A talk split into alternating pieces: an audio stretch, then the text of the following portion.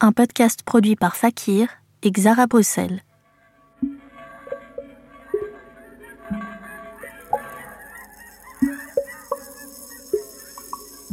Le monde de la musique peut sembler attrayant de l'extérieur, mais froid et hostile quand on s'y aventure sans équipement.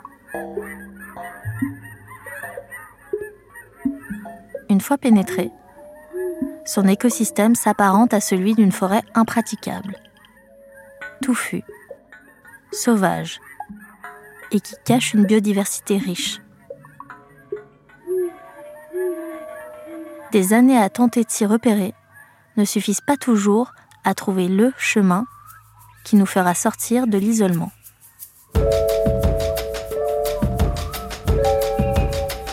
Bonjour chers auditeurs, je suis Nastasia et vous écoutez Eye of a Tiger, un guide de survie pour tout musicien et musicienne qui cherche sa place dans le paysage musical belge. J'ai récolté le témoignage d'artistes dans leur nid et les conseils de professionnels depuis leur repère. Toutes et tous ont bien voulu partager leurs expériences, leurs regards sur ce milieu changeant et incroyablement diversifié. Nous allons ensemble défricher cette taïga le temps de 4 épisodes. Saison 1 Vous n'êtes pas seul. Après l'excitation des concerts, du réseautage, viennent les questionnements et les doutes. Est-ce que je dois cumuler les projets musicaux pour m'en sortir? Quelle somme je dois investir pour me lancer et pour combien de temps? Est-ce que je dois privilégier les petites formations pour être mieux payé? Conscient ou non, l'artiste doit élaborer des stratégies, faire des choix et construire son propre chemin en espérant qu'aucun accro n'arrivera sur sa route entre-temps. Finalement, Yel se crée presque son métier de toute pièce, en assemblant son identité visuelle, musicale, scénique, sans savoir si le public y sera réceptif ou non.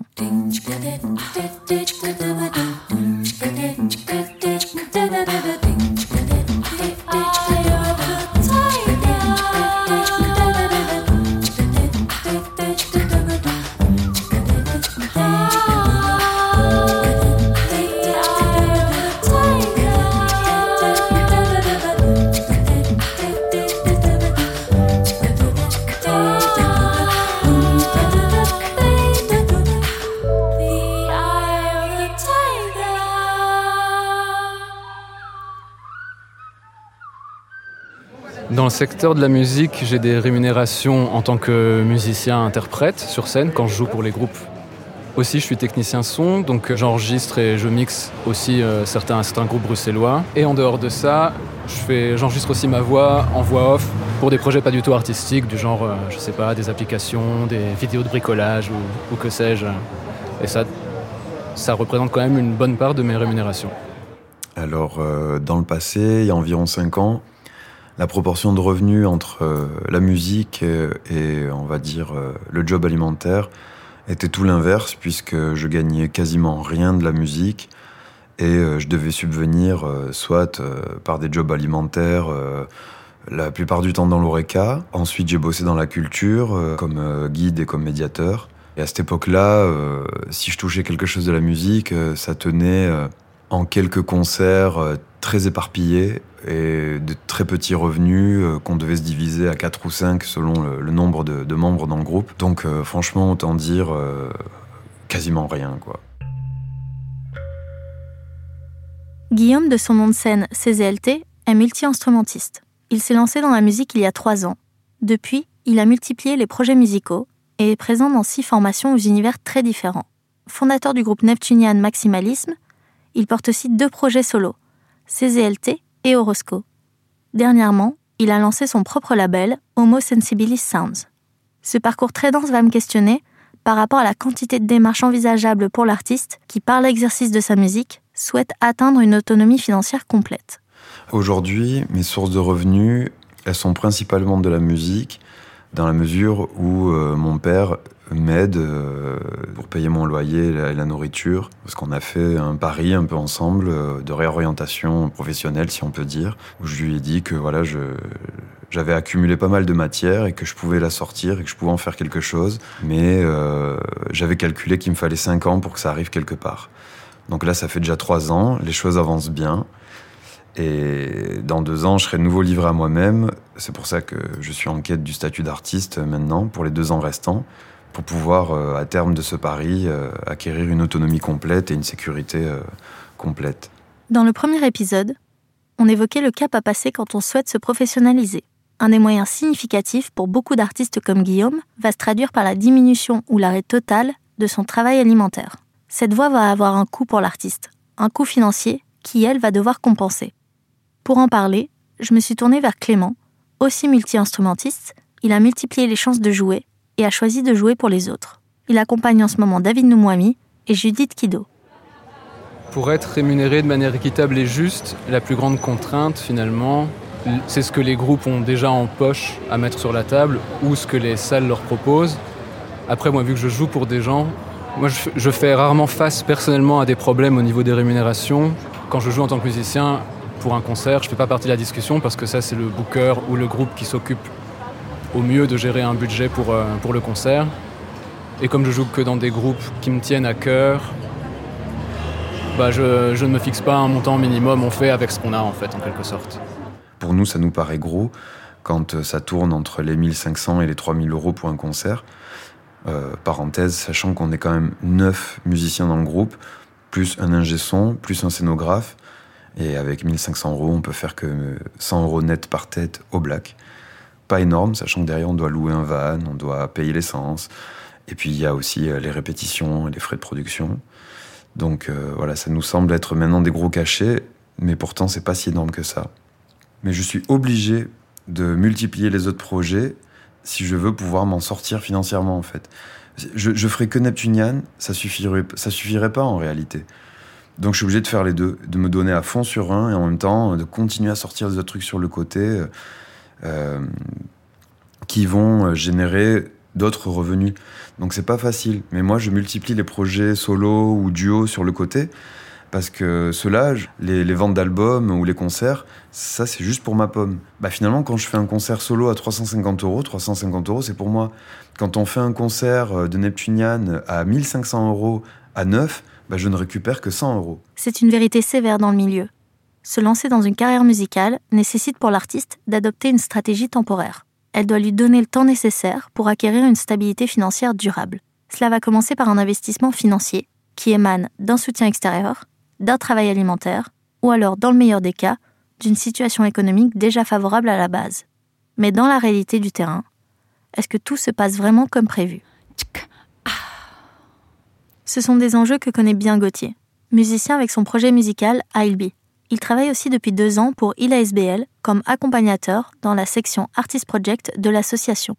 Il va suivre des artistes individuellement au rythme de leur carrière, dans l'organisation de leurs projets, et va les former dans les aspects de réseautage, de notes d'intention, d'accès aux subsides et de communication. Alors déjà, il y a un constat très simple, c'est que le secteur de la musique, en tout cas la musique pop et la musique euh, globalement les musiques populaires, on va dire, il n'y a pas vraiment d'école euh, pour euh, apprendre tout ce qui est à côté, en fait tous les à côté. Quelqu'un qui fait une école de théâtre, en général, on lui apprend quand même à remplir une demande. De... Enfin, très souvent, on leur apprend quand même toute, toute la logique derrière la demande de subsides, derrière derrière certaines démarches d'organisation, parce que ce sont les plus grosses équipes à gérer. En musique, à moins d'avoir fait une école de jazz ou le conservatoire mais on a peu de gens qui viennent de ces milieux-là finalement chez nous, ben, il n'y a pas vraiment d'apprentissage de, tout ça. Quoi. Et donc euh, en fait on est ici aussi pour, euh, pour euh, aider les gens à se recentrer sur leur secteur et comment ils fonctionnent en fait. Et, je pense que dans le cas des musiciens vraiment du secteur musique populaire, c'est vraiment important quoi. Parce qu'il y, y, a un manque d'accès aux infos et il y a de plus en plus d'ASBL qui se mettent en place pour ça, mais, mais beaucoup de gens restent encore un peu démunis face à tout ce qu'il faut faire pour vraiment devenir musicien. Alors c'est un travail de long terme, je pense, surtout dans, dans ce secteur-là. Parce que dans ces secteurs-là, on est en général pas euh, sous un mode salarié, on n'est pas sur quelque chose de tout de suite sécuritaire, on doit monter vraiment ses propres projets. Et donc, euh, euh, je dirais qu'il faut faire preuve de patience et de résilience d'organisation financière aussi, parce qu'au début, très souvent, on est obligé de beaucoup d'investir de l'argent au début d'un projet avant de pouvoir vraiment rééquilibrer la balance. Euh, et avant de vraiment pouvoir être en bénéfice. Euh, et c'est un peu ça le souci, c'est que les premiers revenus euh, d'un artiste, en général, surtout dans la musique, donc les premiers cachets de concert, par exemple, des trucs comme ça, sont souvent à petite hauteur. Euh, et donc souvent, c'est aussi payant RPI au début. Euh, c'est pas tout de suite des, gros cachets et donc du coup euh, il faut impérativement souvent les réinvestir parce que ça coûte aussi de l'argent de faire de la bonne musique. C'est une des principales euh, choses à garder en tête en fait, c'est que ça va prendre du temps déjà de rééquilibrer la courbe et d'être vraiment en bénéfice sur ces projets artistiques quoi. Je pense que pouvoir en vivre ça passe par plusieurs façons. Une, des façons dont les musiciens arrivent à vraiment se stabiliser autour de leur pratique, c'est le statut d'artiste, mais pour y accéder ça prend déjà beaucoup de temps. Il faut déjà faire beaucoup de contrats, donc ça implique de, de donner beaucoup beaucoup d'énergie, de temps et de euh, euh, d'être très organisé, de déjà avoir développé son projet, parce que pour faire beaucoup de contrats, donc c'est-à-dire quand je parle de contrat, je parle pas de RPI, je parle vraiment de contrats déclarés, euh, que ce soit via la Smart ou en tant qu'indépendant, ben, avant d'atteindre suffisamment de contrats pour avoir droit au statut d'artiste, ça prend quand même du temps. mais c'est une des options pour se stabiliser en tant qu'artiste. J'ai le chômage non agressif pour artistes qu'on appelle à tort le statut. Et euh, je l'ai eu vraiment d'une manière, euh, bah, du coup, assez euh, originale. C'est que j'ai un ami qui devait faire la musique d'une pièce de théâtre. Il y avait besoin qu'il y ait des musiciens sur scène qui fassent partie de la pièce, donc à la fois des comédiens et des musiciens, mais si on n'avait pas de dialogue. Mais donc j'ai joué dans cette pièce, et il se trouve que c'était un projet assez simple, mais qui a reçu des subsides du tax shelter, ce qui fait que ça a permis un confort de travail incroyable. On a travaillé jusqu'à, il me semble, deux ou trois mois de mise en place du spectacle, de répétition, puis deux semaines de performance euh, au théâtre Varia. Et tout ça, on était payé chaque jour.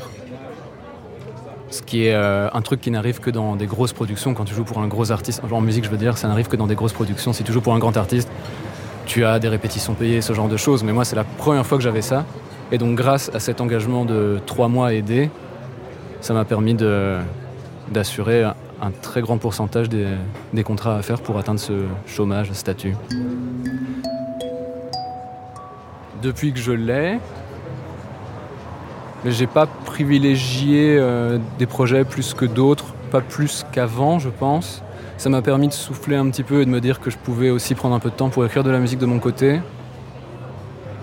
Mais je ne me suis pas dit, ok, stop, maintenant euh, je chill, j'arrête. De toute façon, j'avais déjà ces deux groupes avant dont je parlais et d'autres, donc cela continue quoi qu'il arrive et tant mieux. Je pense que, assez paradoxalement, c'est plutôt des voix off très mal payées, où maintenant celles-ci je les refuse. Mais par contre, les, les concerts très mal payés, je me suis dit que je m'engageais dans ces groupes un peu pour les aider à se développer. Donc j'assume qu'il y ait des contrats des fois qui des cachets pas incroyables. Et on a des manières de fonctionner assez différentes d'un groupe à l'autre. Il y a des groupes qui décident que pour chaque chaque concert, ils atteignent un budget et ils divisent par le nombre de musiciens.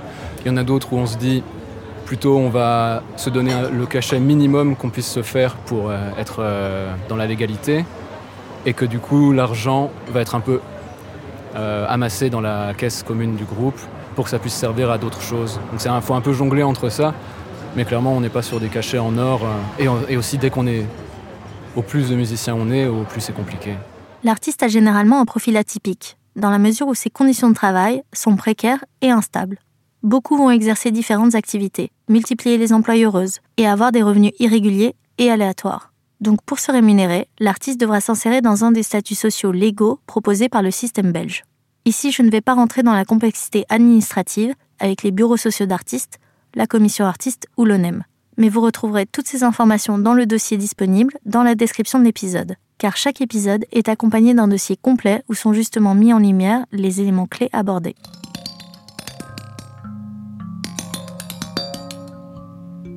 Euh, les autres options, euh, bah, je dirais que c'est qu'au fur et à mesure qu'on réussit à faire grossir euh, la popularité de son activité, on peut, on peut plus facilement demander des cachets plus gros pour les concerts.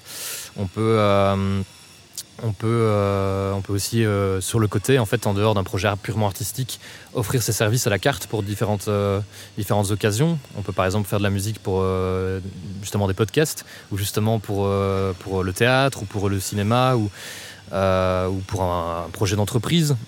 c'est aussi des moyens de faire rentrer un petit peu d'argent avec sa pratique musicale. Euh, mais évidemment, c'est sur le côté, c'est pas, ça fait pas partie, euh, fait pas toujours partie de la carrière d'artiste à proprement parler, quoi. En tout cas, ce qui est sûr, c'est que le, streaming et la vente, c'est un truc qui ne rapporte plus beaucoup aux artistes euh, en ce moment, quoi. Parce que le streaming, c'est très très peu. Et, mais pourtant, il faut quand même être présent sur les plateformes de streaming. Et, la vente physique, bah, ça dépend du genre, quoi. Les vinyles, pour les artistes qui débutent, les vinyles, c'est un gros, un gros investissement qui est surtout utile si on veut, euh, euh, par exemple, vendre euh, à la fin des concerts avec le merch. ça, c'est un truc qui se fait beaucoup dans certains secteurs musicaux, mais ça va dépendre aussi des codes de la musique en question. Dans le hip-hop, par exemple, on presse très peu de vinyle, sauf pour les gros artistes labellisés qui, ont, qui, ont, toutes les structures autour d'eux. Alors, moi, c'est mon impression. Je pense que quand on a énormément de support audio, on a plus facile à trouver des concerts. Et des concerts où on va être finalement bien payé parce que derrière, il y a une renommée qui se sera euh, construite sur base de support audio. C'est-à-dire que pour moi, aujourd'hui, avec Internet, euh, le fait est qu'on peut sortir de la musique et être euh, découvert, écouté et acheté partout dans le monde de manière assez simple en réalité. Et c'est pas très compliqué finalement de leur envoyer parce que Certes, ça fait du boulot, mais euh, on peut outrepasser les majors et les majors distributeurs et le faire nous-mêmes à petite échelle. Il se trouvait aussi à ce moment-là que j'avais accumulé énormément de matière audio, donc il fallait à un moment donné euh, la sortir, en faire quelque chose, parce que sinon les années passent et je me suis déjà retrouvé dans la situation où il s'écoule plus de deux ans, trois ans euh, entre un enregistrement et la tentative de le sortir. Et après, des fois, le temps passe tellement que c'est plus d'actualité par rapport à ce que fait le groupe, qu'on perd espoir et que le truc tombe, euh, tombe aux oubliettes. Et en fait, ça, c'est pas possible. Il faut pas, faut pas se laisser avoir par ça. Donc, c'était nécessaire de s'adresser à un label parce que les labels ont la capacité à financer euh, le pressage et la production de l'album ce qui est rarement le cas de la part des musiciens, à moins qu'ils aient sur le côté un job qui leur apporte pas mal d'argent pour pouvoir s'autofinancer une sortie, mais c'est rare. Et il reste toujours un deuxième problème, c'est la question du réseau et de la distribution, c'est-à-dire que c'est aussi le travail du label, que d'avoir des contacts avec la presse, que d'avoir des contacts avec les réseaux de distribution. Et ça, quand on sort quelque chose soi-même en autoproduction, c'est pas un carnet d'adresses qu'on a forcément. Et donc, euh, si tu fais pas beaucoup de concerts, comment tu vas écouler ton stock euh, de 200 ou 500 vinyles? Lors des précédents épisodes, j'ai évoqué la réalité des agences de management et de booking en Fédération Wallonie-Bruxelles. Pour ce troisième volet, c'est sur les labels que je me suis penchée. Toujours grâce au site Intégral de la musique, ou IDLM, j'ai pu compter pas moins de 200 agences de production sonore et de distribution sur le territoire.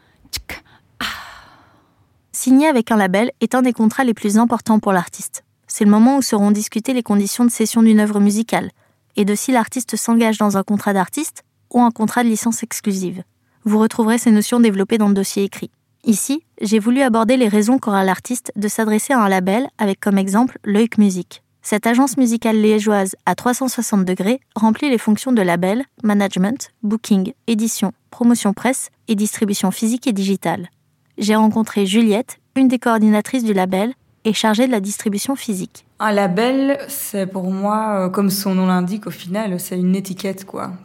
surtout dans le cas d'un petit label indé qui n'a pas énormément de moyens, on va pas, on peut amener des moyens financiers, même si c'est compliqué et que c'est plus souvent euh, pas vraiment nos productions euh, pures et, dures. Enfin, on, finance très peu de disques nous-mêmes, mais on amène une étiquette, l'étiquette l'œil qui plein de, de, connotations. Il y a toute une communauté qui nous suit déjà et qui, euh, qui va être attentif en fait à, nos futurs releases. Donc c'est un peu comme une grande, une grande famille et, euh, et ça aide en fait à, trouver d'autres partenaires après, que ce soit des bookers, managers, éditeurs.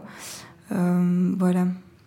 Moi, je dirais que le meilleur moment, c'est quand euh, le projet musical est déjà euh, avancé au stade de, master euh, finaux, donc le, mastering serait fait. Et il reste plus qu'à mettre en place toute une stratégie de sortie qui peut prendre de six mois à un an. Donc ça, il faut être aussi préparé à, attendre un, petit peu avant de pouvoir sortir les morceaux. J'ai commencé à démarcher tout de suite avec les labels. Ça a pris plusieurs mois. J'envoyais des propositions à 300 labels différents non-stop, tous les jours, tous les jours, des mails, je répondais, je renvoyais à ceux qui répondaient pas. Et ça a commencé à prendre petit à petit avec les uns, puis avec les autres, qui ont sorti, euh, un a sorti les trois albums d'un coup, un autre a sorti le CD, euh, un des cinq albums de mon projet solo. Entre-temps, j'ai eu une proposition pour faire euh, le soundtrack d'une vidéo d'art. Les sorties se sont démultipliées et là, la machine était lancée. De mon expérience, euh, essayer de jouer un maximum et, et, de se construire un entourage avant d'à tout prix euh, vouloir trouver un label, parce que le mot se passe entre professionnels et la curiosité, euh, c'est un peu comme une traînée de poudre, quoi. Quand il y a un groupe à voir, on est au courant et c'est un peu comme ça que, que ça se fait. Et nous, notre sélection d'artistes, elle se fait euh, assez naturellement. On repère beaucoup des, des, groupes avec qui on veut travailler dans des, des événements euh, de tremplin, par exemple au concours circuit ici en, en euh, et ailleurs euh, en Europe, je pense au printemps de Bourges. c'est quand même assez rare qu'on nous envoie quelque chose et que on on sélectionne un artiste sur cette base-là, euh, malheureusement, parce qu'en fait, on n'a pas de place et qu'on a déjà beaucoup de travail comme ça. Et, c'est plutôt nous qui allons euh, repérer des groupes avec qui on veut travailler. Euh, j'ai envie de dire que les artistes qu'on accompagne et qui se développent le plus, c'est ceux qui, ont, qui mettent énormément de temps dans le projet. Et donc, c'est pas forcément lié à s'ils ont le statut, s'ils travaillent à temps plein à côté, mais plutôt le, voilà, la proactivité et le fait d'être moteur pour leur projet où nous, en tant que euh, professionnels de l'accompagnement, on manque aussi euh, de temps forcément et de moyens un peu pour euh, être moteur et donner l'impulsion dans, dans, toutes les phases du projet. Donc ça aide énormément quand les artistes sont eux-mêmes vraiment présents et, travaillent pour développer le, projet musical. Euh, je pense aussi voilà, qu'il y, a des façons euh, alternatives de trouver de l'argent avec la musique, comme je l'ai dit tout à l'heure, en, en, menant des activités parallèles. Mais si on veut vraiment rester concentré sur sa carrière artistique, euh, c'est sûr qu'on a plus d'opportunités de toucher de l'argent sur des, performances en concert, en live. Euh, le seul problème étant que ça demande aussi beaucoup d'énergie, beaucoup d'investissement, ça demande de, une, certaine logistique aussi. Euh, je pense juste que c'est très très difficile euh, de directement toucher le gros lot, quoi. De direct, directement avoir une opportunité de toucher beaucoup d'argent sur sa musique sans avoir développé une fanbase, quoi. Euh, ou en tout cas avoir trouvé sa niche. Euh, parce que c'est souvent ça la, vraie question, c'est qui sont les gens qui vont nous écouter et qui sont les gens qui vont vouloir acheter ce qu'on fait aussi.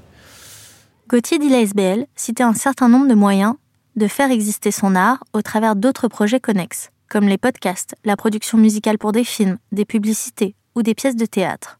La SBL Sismo a justement articulé son projet collectif autour d'un concept, la composition musicale instantanée. Il sera décliné en trois pôles d'activité, la production de concerts, d'ateliers et de stages. L'association réunit une vingtaine de musiciens musiciennes, de chanteuses et percussionnistes, dont Augustin. Fondateur de la SBL, il est aussi directeur artistique et pédagogue pour les ateliers et stages pour moi, c'est naturel, si tu veux, de pas avoir plein d'autres projets, quoi, d'en avoir que un. En fait, c'est plein de projets à l'intérieur d'un seul. Donc, Sismo, c'est en effet un, un espèce d'écosystème euh, dans lequel il y a en effet le, ce collectif principal avec ses grands concerts, hein, principalement les productions de soirée, et puis les concerts qu'on joue en, en, festival ou ailleurs. Et puis, il y a d'autres projets qui sont nés, mais qui sont toujours, euh, dont, dont, pour moi, quelque part, c'est toujours le même projet, au sens où c'est toujours la même direction artistique. Donc je n'ai qu'un seul projet, qu'une seule direction artistique, avec des spécificités dans différents spectacles. Mais donc on a créé d'autres spectacles, jeune public, on a créé tout le programme pédagogique, mais tout ça c'est toujours autour de la même chose, la composition instantanée avec un langage gestuel. Et moi c'est ça ma, spécialité. Donc quel que soit le projet, quelque part, euh, la déclinaison en tout cas de, projet, ben, je, me, je suis toujours dans, dans le même univers. C'est un projet qui n'est pas subsidié, donc, donc par la force des choses, voilà, ça ne veut pas dire qu'on a refusé les subsides, hein, mais mais on y a eu assez peu euh, accès jusqu'à aujourd'hui en tout cas. Euh, ce qui veut dire que nous, on a construit des activités qui allaient, dont on savait qu'elles allaient pouvoir nous, nous, rémunérer, parfois avec de la prévisibilité, mais il y a les projets créatifs crée parce qu'on en a fondamentalement envie, hein, comme quand on crée un groupe ou quand on commence à composer de la musique, on se demande pas si, euh, si on va pouvoir gagner sa vie avec. Et puis, euh, et puis il y a les projets chez nous qui, euh, qui sont plus fondateurs en termes de de, de, de, revenus, de ressources financières, c'est les projets pédagogiques et notamment les inscriptions de nos élèves à l'année. Donc ça, c'est la seule, notre seule véritable base en fait de prévision, c'est qu'on peut estimer euh, sur base de combien d'élèves on en avait l'année passée, euh, combien on pourrait en avoir l'année prochaine et qu'est-ce que ça nous fait comme base de revenus. C'est ça qui paye nos salaires. Donc ça, c'est notre base, c'est notre sécurité. Et puis, euh, et puis après, le, les projets de production ou de, création sont toujours sujet à l'incertitude que connaissent les autres musiciens avec leurs projets. Mettre en place son projet musical va demander à l'artiste de planifier un certain nombre d'aspects. La communication, la promotion, les ressources nécessaires, les coûts financiers ou le temps imparti. Un moyen de réduire les zones d'incertitude qui peuvent faire défaut à sa carrière. On rattache souvent ce comportement d'anticipation à une représentation, celle de l'artiste entrepreneur, entrepreneuse. Une notion souvent connotée négativement, car l'entrepreneureuse va originellement être celui, celle qui dirige une entreprise. Et elle transforme une idée en projet concret avec un plan d'action et des stratégies d'application. Cette démarche a pour seul but de rendre ce projet rentable et viable dans le temps en attirant la clientèle visée. Dans le cas du secteur de la musique, c'est un public que l'artiste va toucher. Tout comme les autres secteurs, le milieu artistique est lui aussi dépendant de contraintes économiques dont l'artiste ne peut se soustraire. Si elle doit jouer le jeu de la rentabilité économique, comment éviter que l'artiste soit réduit, réduite à un simple produit? Gauthier Dilla SBL a voulu nous en dire plus. Entrepreneur dans le sens être capable de budgétiser, euh, être capable d'aller de, d'aller chercher des, fonds euh, là où il y en a pour éviter d'investir ses fonds propres éternellement. Quoi. Parce qu'on peut le faire à des, petites, euh, à des petites hauteurs au début quand on doit commencer un projet, mais éternellement, c'est pas viable. Peut-être un peu bizarre à dire, mais première chose à laquelle il faut faire attention, c'est que même si on développe un esprit d'entrepreneur, il faut rester totalement éthique par rapport à ce qu'on fait artistiquement. Parce que quand on suit trop l'esprit d'entrepreneur, on finit par euh, négliger euh, l'artistique en fait aussi. Et, donc on, pourrait tout à fait se retrouver avec un artiste qui, qui dont le, on va dire le, produit culturel, vraiment la musique euh, bah, je vais pas dire se dégrade, mais, euh, mais change du tout au tout euh, dans une direction étrange parce que, parce que, le, parce que le focus n'est plus sur l'artistique chez la personne. Donc déjà, il faut faire attention à ça. On n'a pas pensé du tout modèle économique au début, si ce n'est que on voulait être producteur de nos, de nos concerts. Donc oui, ça c'est un bon début de modèle économique, puis ça, ça voulait dire qu'on allait déjà se mettre différents métiers sur le dos, pas juste, pas juste celui de jouer, mais celui d'organiser, de communiquer, de, voilà, de produire et tout ça. et puis ce qu'on qu'on essaye de faire nous, c'est d'être des bons euh, des bons capteurs de signaux, quoi. Donc ça veut dire que on est alerte à ce qui se passe autour de nous et on alors on est plusieurs aussi. Ça veut dire qu'on est plusieurs euh, plusieurs capteurs de signaux et que sur base des signaux qu'on capte, ben, on, on se lance vers euh, dans les directions dans lesquelles on, on sent qu'il y a même pas du potentiel économique, mais en tout cas un intérêt, une envie de, de travailler. C'est comme ça qu'on a développé les différentes choses. Mais souvent, c'est par pure impulsion créative, euh, envie de développer un jeu comme on l'a fait pour le spectacle jeune public euh, Sismo Game, euh, avec une, intuition plutôt qui, aurait, une, une demande ou des débouchés ou en tout cas la possibilité de le jouer, mais c'est très intuitif quoi. Donc il n'y a a pas chez nous de modèle économique anticipé en tout cas. Euh, donc pour ce qui est de Sismo, en général, on fonctionne plutôt à l'envie. Euh, alors forcément, on doit pouvoir rémunérer tout le monde, donc déjà ça fixe un, plancher euh, en dessous duquel non, on, on descend pas ou à très, de, très rares exceptions. Quand on descend, en général, on considère que ça vaut la peine pour nous d'investir dans le projet. Mais donc une chose importante chez nous, c'est que tous les musiciens sont payés le même salaire, quel que soit le concert, qu'il soit bien vendu ou pas bien vendu. Donc quand nous on décide de faire un projet pour lequel il y a qu'un budget de 1000 euros par exemple et que ça couvre même pas la moitié de nos de nos, frais minimum, on va quand même rémunérer les musiciens au tarif habituel. Bah écoute, euh, est-ce que l'artiste doit être un entrepreneur aussi? Euh, Moi, par rapport à cette question-là, j'ai la sensation que c'est pas qu'il doit l'être, c'est qu'on est dans une époque qui pousse à ça parce que, euh, comment dire, euh, un peu le mythe des années 70-80 de, cet artiste maudit inconnu que personne ne, connaît et, euh, d'un riche producteur qui tombe dessus et qui se dit je vais le signer. Et euh, ça, c'est un truc qui n'existe plus aujourd'hui parce que simplement l'offre musicale est trop grosse. Il y a beaucoup trop de monde qui fait de la musique. En plus, les, moyens pour faire de la musique se sont démocratisés. Maintenant, n'importe qui peut vraiment avoir accès à ça et c'est vraiment tant mieux, c'est super. Le seul problème de tout ça, c'est que forcément, il faut encore plus se démarquer, il faut encore plus exister aux yeux des pros. Et, euh, et, donc du coup, en fait, euh, qui dit exister aux yeux des pros, dit avoir euh, une présence en ligne plus forte, avoir déjà fait des plans plus ambitieux par soi-même, voilà, mettons un clip, avoir réussi à faire des trucs qui, puissent impressionner déjà par soi-même, avec ses propres moyens. Je dirais pas que c'est obligatoire, je dirais que c'est au moins obligatoire pour être capable de s'entourer quoi, à l'heure actuelle. Parce que, encore une fois, si on n'a pas les compétences pour faire quelque chose, on peut y pallier en, travaillant avec des gens au début, c'est souvent des amis. Au début, c'est souvent avec peu d'enjeux financiers. Euh, euh, ce qui peut poser problème d'ailleurs parce que parce qu'on n'a pas envie de sous-payer. Euh, si, nous-mêmes on n'a pas envie d'être sous-payé, on n'a pas envie de sous-payer nos amis aussi. Mais au début, c'est comme ça que ça se passe, quoi, très souvent. Et, euh, et, je pense que ne serait-ce que pour assembler une équipe autour de soi, ça demande déjà d'avoir un esprit plus entrepreneurial et que bah, que je sais pas si c'est malheureux, mais que la figure de l'artiste maudit en musique aujourd'hui, ça peut ça peut être une forme de ça peut être une, figure, euh, comment dire, euh, un peu régressive. Enfin, pas régressive, mais c'est pas une figure qui, qui, qui, en ce moment pousse à aller chercher les bonnes opportunités, quoi.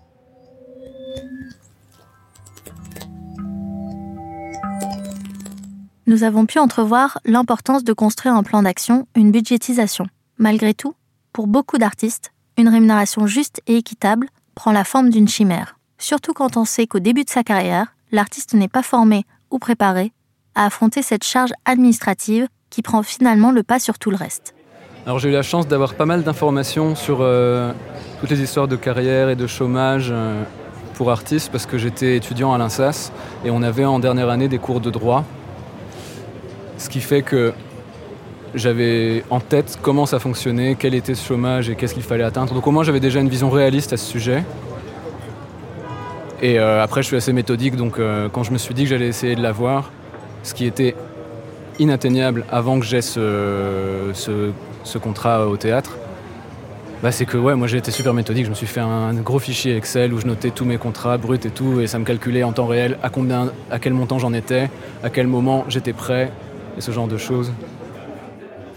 Euh, des choses à mettre en place, c'est de, euh, c'est de pouvoir bien s'entourer aussi au niveau administratif en fait, c'est-à-dire euh, ne pas connaître un petit peu les barèmes aussi de, son, de la Fédération Wallonie-Bruxelles, euh, comment est payé normalement un musicien, euh, pour ne pas, bah, par moment, se faire un peu exploiter, parce que ça peut arriver, ou euh, ne pas se retrouver dans une mauvaise situation à ce niveau-là.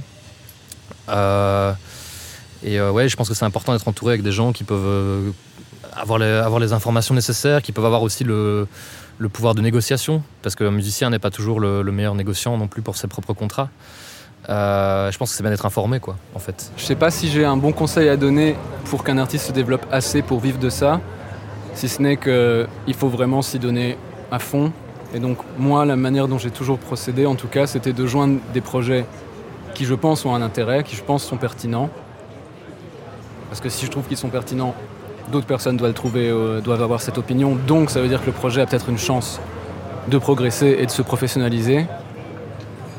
Et du coup, le conseil que j'aurais aussi, c'est de pas baisser les bras et de beaucoup se donner au début parce que je pense que quand tu commences un projet, tu vas pas avoir un booker tout de suite, tu vas pas avoir des gros cachets tout de suite. Donc si tu n'as pas cet, amour pour euh, la musique que tu joues, tu vas vite te décourager. Alors que si au moins tu es avec des, personnes chouettes et intéressantes et que tu dis ok, on peut passer un, deux ans à, faire en sorte que le groupe se mette en place, je crois qu'il n'y a que comme ça que tu peux trouver ta place. Euh. Ça ne veut pas dire qu'il faut se mettre euh, à genoux, pas du tout. Mais il faut avoir un regard assez réaliste et voir quand euh, un concert est pertinent et le faire malgré tout, même s'il n'y a pas une grosse rémunération à la clé. Il y a peut-être des personnes intéressantes qui seront à la salle et du public. Et ça, ça se construit sur le long terme, avant peut-être d'avoir euh, une rémunération juste. Merci de nous avoir écoutés. Pour aller un peu plus loin sur les sujets traités, chaque épisode est accompagné d'un dossier complémentaire disponible dans la description ou sur fakir.be. C'était Eye of the Taiga. Une production de Fakir et du Xara Bruxelles, réalisée par Nastasia Rico et Fabien Hidalgo, avec l'aide de Noé Béal, Thibaut Kuckelbergs, Pablo Fleury et Béatrice Deboc. Voix off et montage Nastasia Rico. Doublage Letty Bidivanu. Mixage Xara SBL. Habillage sonore Clément Nourri et Linka Sierce, avec le soutien de la Fédération Wallonie-Bruxelles, la SABAM, Playwright, Court Circuit et la Jazz Station.